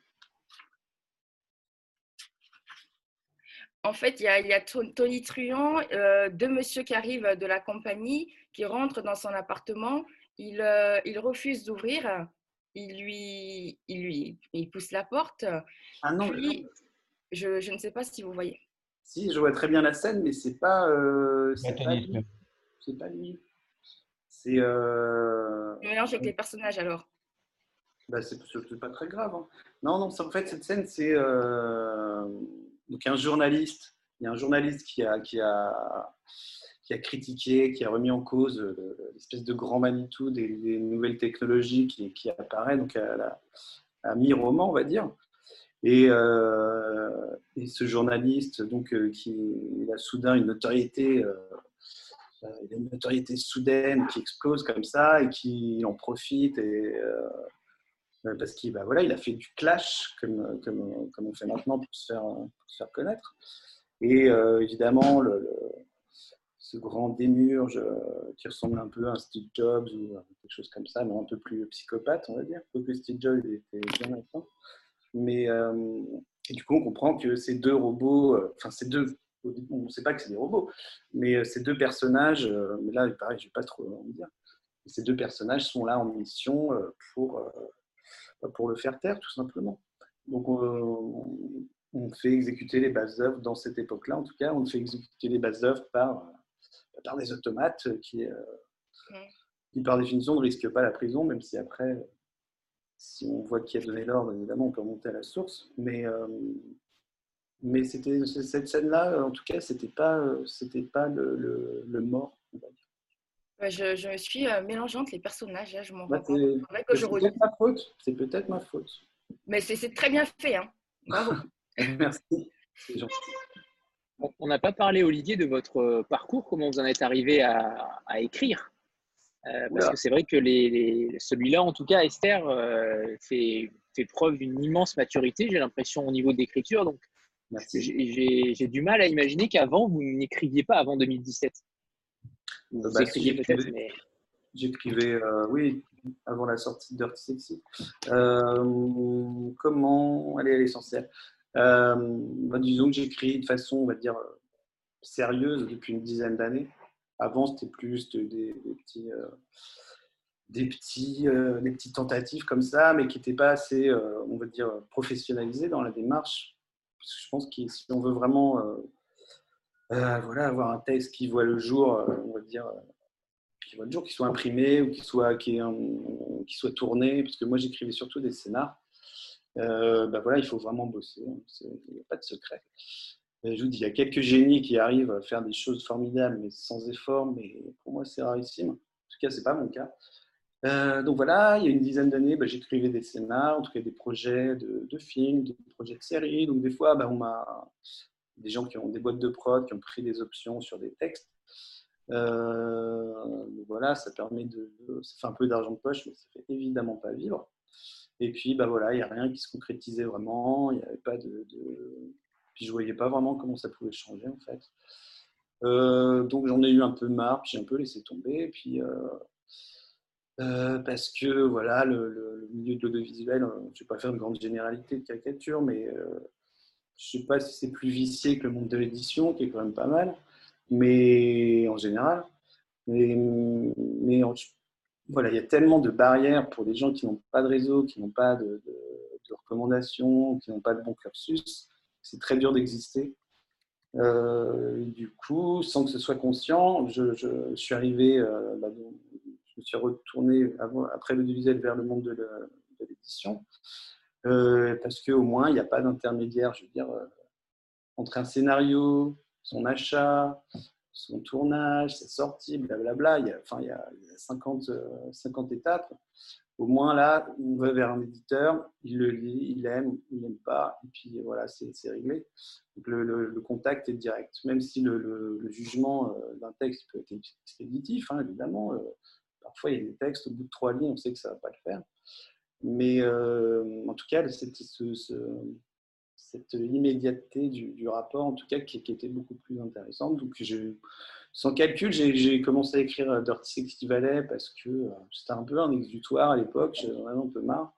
Du, coup, j'ai mis un peu tout. Euh, enfin, je me suis fixé vraiment aucune limite, je suis allé trop loin dans tous les sens. Et par miracle, euh, bah, voilà, ça a plu à, Fred. C'est ça qui est courageux. C'est ça qui est courageux parce qu'au final, vous n'aviez vous aviez pas de proposition et vous avez fait un texte qui, qui, entre guillemets, euh, n'aurait plus peut-être à personne d'autre qu'au tripode. Donc ça, c'est courageux quand même. Bah oui, Alors que vous, auriez pu faire quelque chose de plus consensuel et... Euh...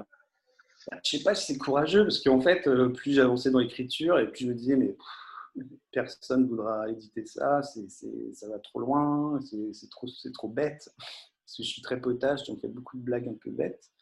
Et il y a beaucoup de choses euh, voilà, outrancières. Mais malgré tout, je pense que ça reste un bon livre.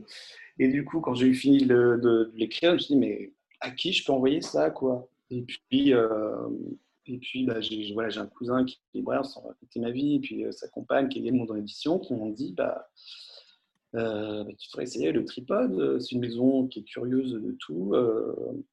Ça marche, ça marche pas, mais tu devrais, tu devrais essayer d'envoyer ton, ton, ton, petit PDF.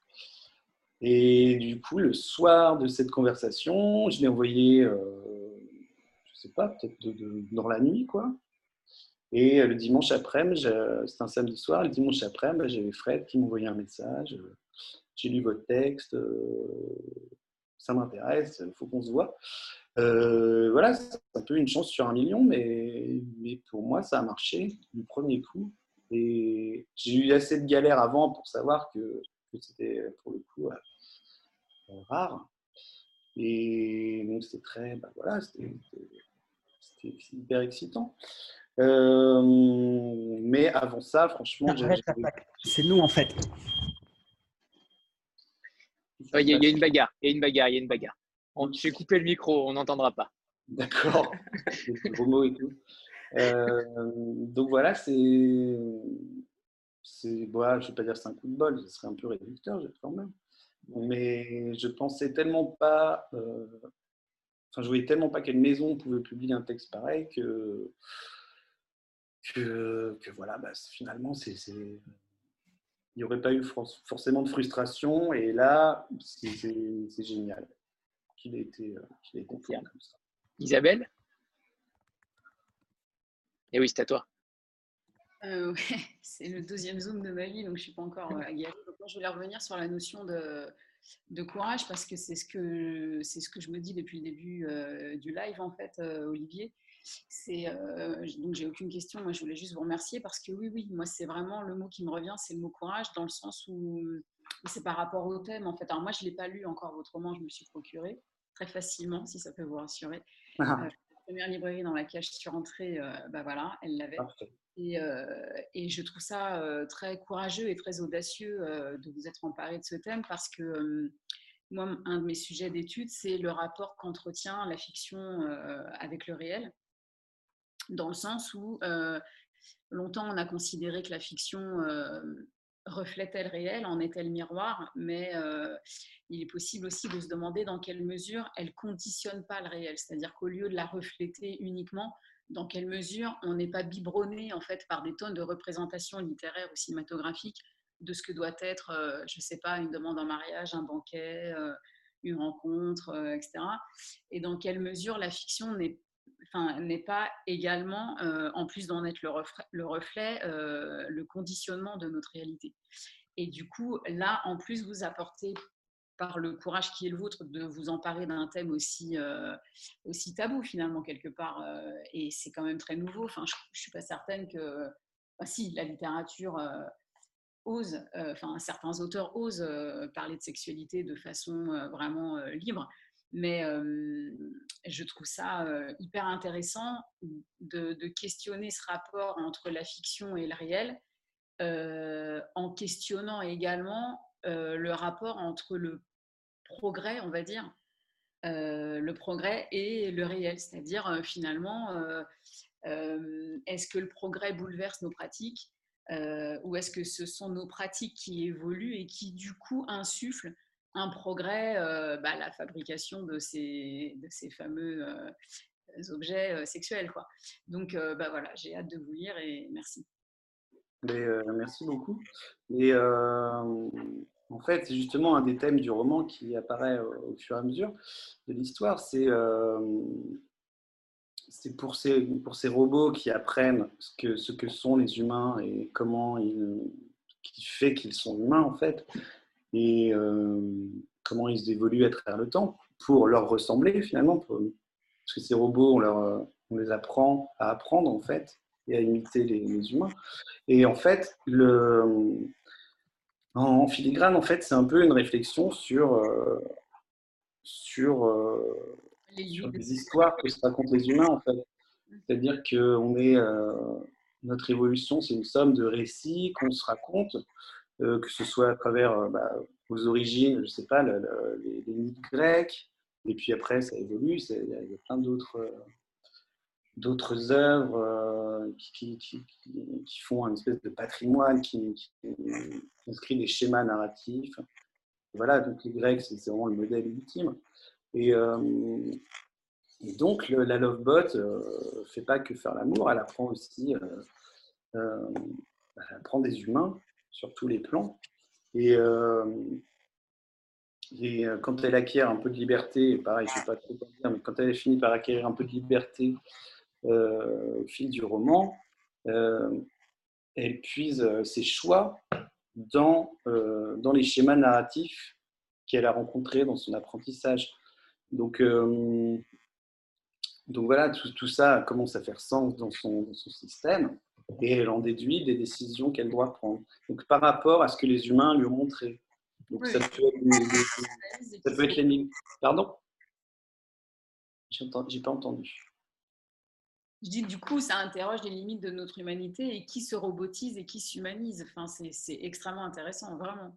Mais oui, oui, c'est en tout cas, c'est un des, un, des, thèmes aussi. Euh, pareil, c'est pas, j'essaie pas de faire la leçon, j'essaie pas de, de de didactique. Mais, euh, mais euh, je pense que voilà, le processus d'humanisation des, des, robots, s'il arrive un jour, parce que je ne suis pas du tout certain, enfin que ça arrive à des, niveaux justement décrits comme décrit dans le roman, c'est pas tant, tant, une croyance que j'ai. Euh, ce que j'ai écrit, c'est et si, enfin, je me pose la question, et si ça se passait comme ça, et ça permet de, de, de parler de plein de choses, plein d'autres choses, mais aussi de ça, quoi. Et euh, voilà cette idée qu'on est la somme des récits, euh, des récits euh, qui sont ancrés en nous depuis, voilà, depuis qu'on est petit, quoi, tout simplement. Et est-ce qu'un jour, est-ce que le, fait que les robots emmagasinent ces récits qui sont les nôtres, est-ce que ça les rendra humains? Est-ce que ça les, fera ressembler à nous? Est-ce que ce seront justement des caricatures de nous, de nos mythes, de nos, récits? Voilà, j'essaie d'en parler en tout cas comme je peux. Valérie? Alors, je n'entends rien. Ah, non, il faut activer le micro. Active le micro, Valérie. Voilà. Euh, pour rebondir sur euh, le commentaire d'Isabelle et puis la réponse d'Olivier, euh, Isaac Asimov avait déjà euh, finalement questionné, enfin, c'était déjà questionné sur le sujet avec euh, le cycle des robots et le robot qui rêvait notamment, et où on voit effectivement euh, l'humanité être dans un process puisque l'humanité produit des robots qui doivent avoir une certaine fonction, répondre aux lois, effectivement. Et, on voit également ce robot qui finalement apprend, se rebelle, et puis finalement essaye de finalement de, vivre sa propre vie. Et on a la sensation qu'il ressent des émotions.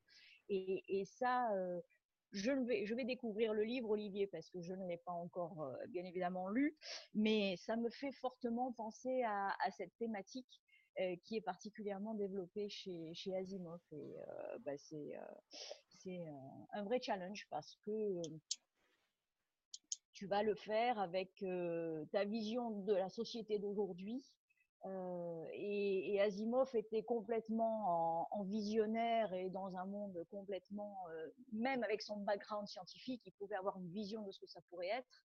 Mais on en est encore très très loin, euh, puisque les robots vont sur des mondes différents. Mais je pense que ton approche va être particulièrement intéressante. merci, c'est tout ce que je souhaite. Est-ce que quelqu'un a une autre question? Ou est-ce l'heure du repas euh, avec les enfants, les chats et, les betteraves? De l'apéro pour toi. Oui, l'apéro, tout à fait. Alors, si, personne n'a plus de questions, on va, se, on va se quitter là. Merci infiniment à, Frédéric, à Olivier et Léa, évidemment. C'est à chaque fois un plaisir euh, déjà de vous avoir retrouvés parce que ça faisait euh, quasiment un mois qu'on ne s'était pas vu et c'était déjà long. On avait pris le pli, donc Merci à vous, merci infiniment de nous consacrer ce temps et, euh, merci à vous. tous, évidemment. Et évidemment, on se revoit très très vite à la rentrée, j'espère, euh, avec le prochain, euh, le prochain qui sortira dès lundi, tout à fait. Mais ce sera pas, ce sera sur, ce sera sur Zoom aussi, hein, c'est ça hein? Mmh. ouais. Et merci Léa pour son travail pendant le Zoom. Formidable. Non, mais merci à vous d'être, euh, d'avoir été aussi attentive, d'avoir posé des questions aussi pertinentes. Et merci Anthony d'organiser tout ça avec une rapidité à chaque fois qui m'impressionne. voilà, mais bon appétit à tous et puis bon week-end. Bon appétit, bon week-end. Merci beaucoup. Merci à tous. Au revoir tout le monde. Merci. Merci à tout le monde.